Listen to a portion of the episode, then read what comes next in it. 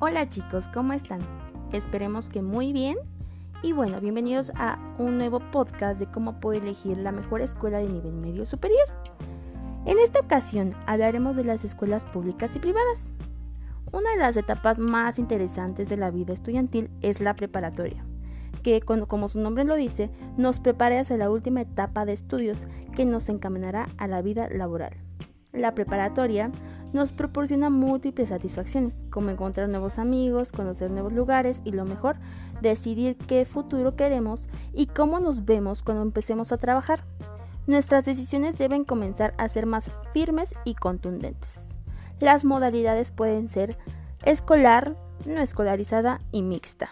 Los bachilleratos de la SEP ofrecen certificados de estudio que permiten a los estudiantes continuar su desarrollo académico de nivel licenciatura. Para que tengas una visión más amplia, te comporto algunos links.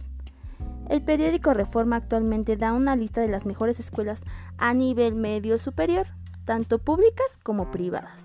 Es www.humboldt.edu.mx. Y bueno, también te damos otra opción que puede ser el Excelsior, que es www.excelsior.com.mx. En estas links que te compartimos, puedes visualizar todas las escuelas que sean públicas y privadas que mejor se adapten al desempeño académico. ¿Con esto qué queremos decir?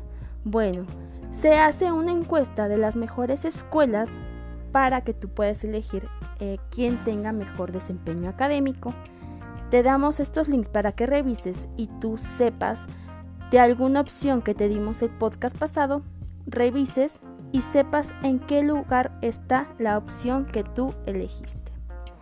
Bueno chicos, eso es todo por el día de hoy. Les deseamos que tengan un excelente día y no se olviden de escuchar el siguiente podcast.